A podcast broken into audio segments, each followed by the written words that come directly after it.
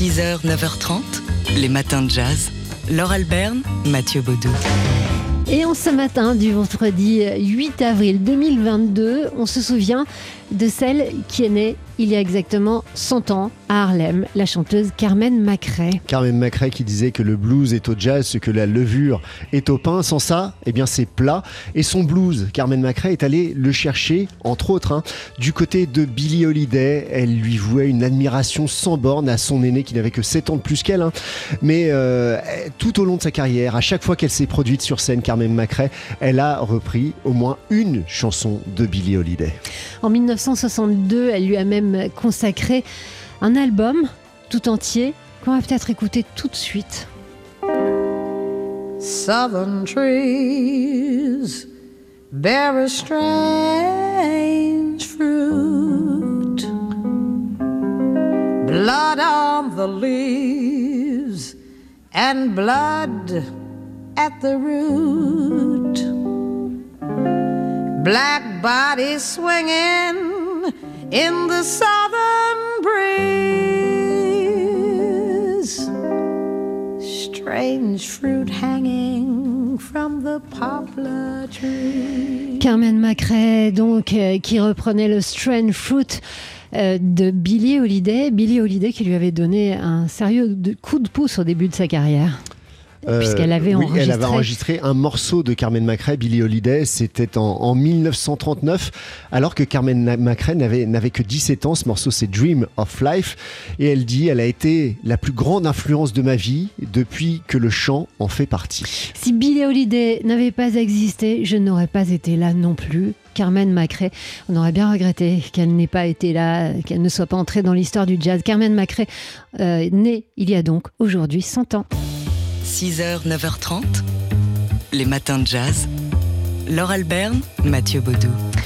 Et hier, c'était très joyeux, très joyeux dans le- dans- dans le- l'ensemble de notre radio, parce que sont arrivés assez tôt, avant l'émission, les musiciens de Steve Lafont, se sont installés euh, dans notre euh, cuisine, hein, qui nous sert aussi de coulisses pour, euh, la, la scène du studio de TSF Jazz. Et ils ont commencé, bah, comme font les musiciens passionnés, à sortir leurs instruments et leur voix aussi. Il y avait beaucoup de cordes, des cordes vocales, des cordes de guitare, des cordes de contrebasse et de violon hier dans le studio de TSF Jazz pour Daily Express euh, autour du guitariste Steve Lafont, Costel Nitescu donc au violon, Dominique Di Piazza à la basse, Rudy Raboufetti à la guitare rythmique et Antoine Tato Garcia au chant et à la guitare également pour présenter eh le répertoire du nouvel album de Steve Steve Lafont, Alba Gitana, qu'il présentera ce soir et demain soir sur la scène du Sunset. en compagnie donc de ces musiciens qu'on écoute ici. Alors autant vous prévenir ici que je, on va pas pouvoir écouter le morceau en entier parce qu'il fait euh, je sais pas 8-9 minutes. J'ai pas envie de vous mettre en retard, mais on peut en déguster un petit bout ensemble.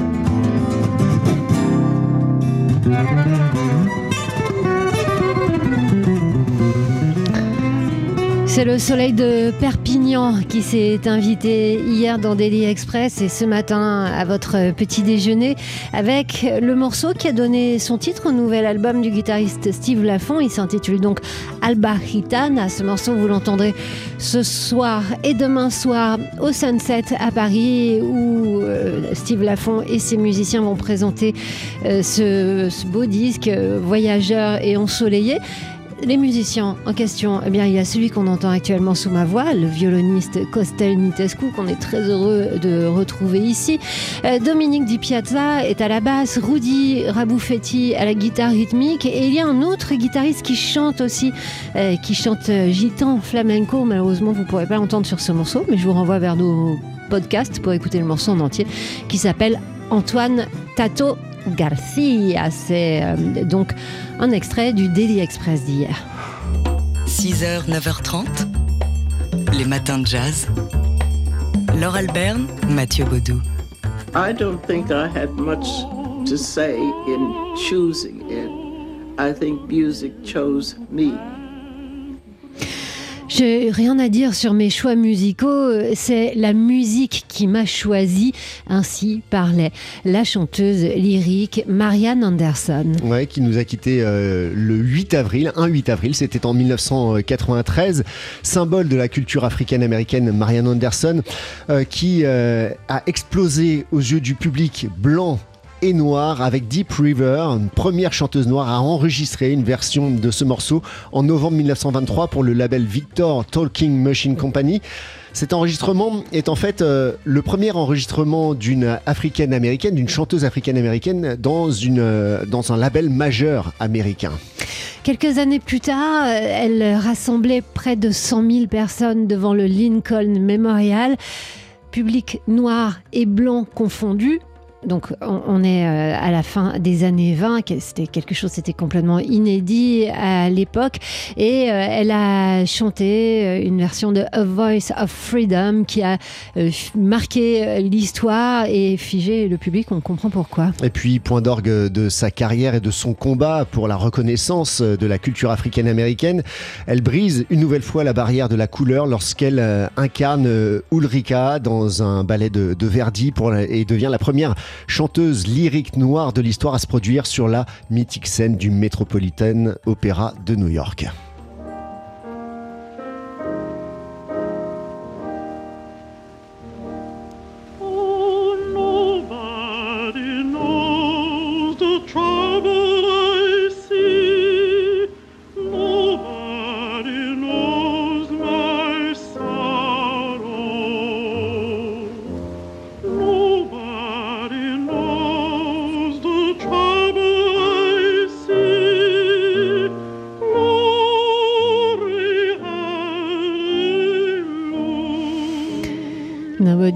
Trouble I've seen. Marianne Anderson, euh, ici enregistrée en 1925, la chanteuse lyrique dont on se souvient ce matin parce qu'elle nous a quittés un 8 avril. Polka. Chaque photo a son histoire. Comme tous les vendredis, on parle photojournalisme avec Dimitri Beck de Polka Magazine. Et Dimitri, cette semaine, euh, la photo de la semaine que vous avez choisie avec l'équipe de Polka nous emmène inévitablement à Boucha en Ukraine. Et tout d'abord, un avertissement, Laure. Un avertissement, comme on a l'habitude de dire, de vous prévenir avant de montrer des images violentes. Certaines de mes, certains de mes commentaires peuvent heurter votre sensibilité. Alors, au premier plan, des corps brûlés, carbonisés sont entassés les uns sur les autres. Les cadavres sont entremêlés dans un espace de quelques mètres carrés seulement. Il y a un homme qui a un bras élevé et il y a une grosse chaussure d'hiver qui traîne au milieu des dépouilles. À côté de chacune d'entre elles, des petits panneaux avec un chiffre inscrit dessus, écrit en noir et sur fond jaune. Les numéros 1, 2 et 6 sont visibles sur l'image. 6 pour le nombre de corps des civils morts, 3 femmes, une adolescente et 2 hommes. Ça, c'est ce que l'on voit sur la photo publiée sur le compte Facebook du photographe ukrainien Efrem Lubatsky qui travaille pour l'agence Associated Press depuis 1989. Il a pris cette photo le 5 avril dernier dans la commune de Boucha, 30 km au nord-ouest de Kiev. Derrière la scène macabre, un policier est posté devant un long ruban de balisage rouge et blanc qui est déroulé pour marquer la zone à ne pas franchir. Derrière, des dizaines de journalistes, certains sont, sont casqués euh, et euh, avec leur gilet pare-balles, euh, inscrit presse dessus. Ils sont tous sur place. Ils ont leur caméra vidéo, appareil photo et téléphone portable, tous tournés vers la scène de crime. Beaucoup affichent un air grave. Tous documentent ce qu'ils voient devant leurs yeux. Quelques minutes après cette photo, des équipes vont venir placer les dépouilles dans des sacs mortuaires plastique noirs et les emporter. On ne connaît pas encore l'identité des victimes ni dans quelles circonstances elles ont été tuées. Alors, il faut dire que cette photo, évidemment, qui est très dure, euh, très violente, euh, dérange, crée un certain malaise aussi, pas seulement euh, pour les corps qu'on voit au premier plan. Tout à fait. Alors, le nombre de photographes sur place peut surprendre et vu des images qui peuvent mettre mal à l'aise face à, face à l'horreur à laquelle on, on est témoin. Mais voilà, ça, peut faire polémique. Mais s'ils sont nombreux, c'est bien parce qu'ils sont chacun, chacun de ces journalistes, ils sont les garants de ce qu'ils voient sur place pour tous les médias du monde entier. Tous ces photographes sont à Boucha pour témoigner, faire le récit de ce qui se passe. Et que l'on ne se trompe pas, cette photo prise par un grand photojournaliste d'expérience de- de- qui a couvert de nombreux conflits ne montre pas des journalistes sur une scène de guerre, mais une scène de crime que des journalistes ont pu immortaliser hier et aussi pour l'histoire. Dimitri Beck de Polka Magazine. Tout à l'heure, Dimitri, on, on évoquera, euh, on évoquera dans une demi-heure euh, cet événement que vous organisez avec Polka. euh, trois jours pour l'Ukraine. Polka. Chaque photo a son histoire. Polka. Chaque photo a son histoire. Alors vous le savez, tous les vendredis matin, matin on parle de photojournalisme dans les matins de jazz avec l'équipe de Polka Magazine. Et aujourd'hui, on accueille quelqu'un qu'on n'a encore jamais entendu de cette équipe, c'est Adélie de Ipanema. Euh, vous êtes directrice de la galerie Polka. Et si vous êtes là ce matin, Adélie, euh, c'est parce qu'avec Polka, euh, vous lancez une vente solidaire en faveur des réfugiés ukrainiens. Alors racontez-nous comment c'est venu cette idée? Face à la guerre, on se pose forcément la question. Que peut-on faire? Comment peut-on aider? Et c'est en parlant avec Alexander Gonsky, un photographe que, l'on représente à Polka depuis plus de 10 ans, euh, qui, est russe, euh, il a 42 ans, il se bat depuis Moscou, de l'intérieur, et un soir, il me demande de vendre ses photos en fait pour les Ukrainiens. J'aimerais le faire directement, mais je risquerais trop gros, 15 ans de prison en fait.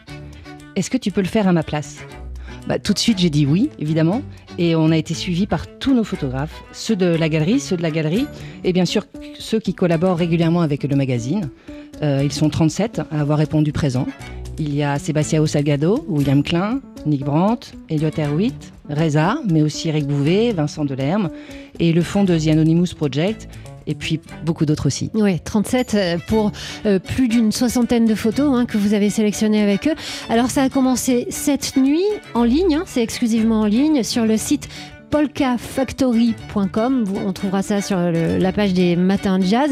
Euh, vous avez ouvert la vente et euh, c'est jusqu'à dimanche soir minuit. Voilà, c'est jusqu'à dimanche soir minuit et vous avez euh, la possibilité d'acheter une des 60, pho- ou une ou plusieurs d'ailleurs, des 60 photographies proposées par nos photographes. L'intégralité, c'est ça qui est très important, l'intégralité des bénéfices sera ver- reversée à la Fondation de France, qui eux-mêmes se chargeront de redistribuer à des associations humanitaires locales en charge de l'accueil des familles d'exilés ukrainiens. Alors euh, les prix, en plus vous avez prévu large, hein, Oui, on euh, a prévu les large, ouais. on en a pour tous les portefeuilles. donc ça commence à 90 euros. Ça va de 90 euros à 13 500 euros. Les prix sont fixés bah, en fonction de la cote des artistes, évidemment. Euh, Il y a des photos qui sont inédites, il y en a d'autres qui proviennent de leur euh, série euh, habituelle. Il y a des pièces qu'on peut retrouver dans des éditions très spéciales pour justement attirer un public. Mm. Euh, je pense à une photographie d'Alexander Gronsky euh, qui est sold out et qu'on propose exclusivement pour cette vente à un petit format et à un prix très attractif. Voilà, il y en a vraiment pour tout le monde. L'idée, c'est que, euh, que tout le monde participe Voilà, et ça. on fait appel à votre générosité. Voilà, donc ça commence à partir de 90 euros pour euh, euh, participer à cette vente euh, en ligne, donc sur le site Polka Factory. Ça s'appelle 3 jours pour l'Ukraine et c'est jusqu'à dimanche minuit. Polka. Chaque photo a son histoire.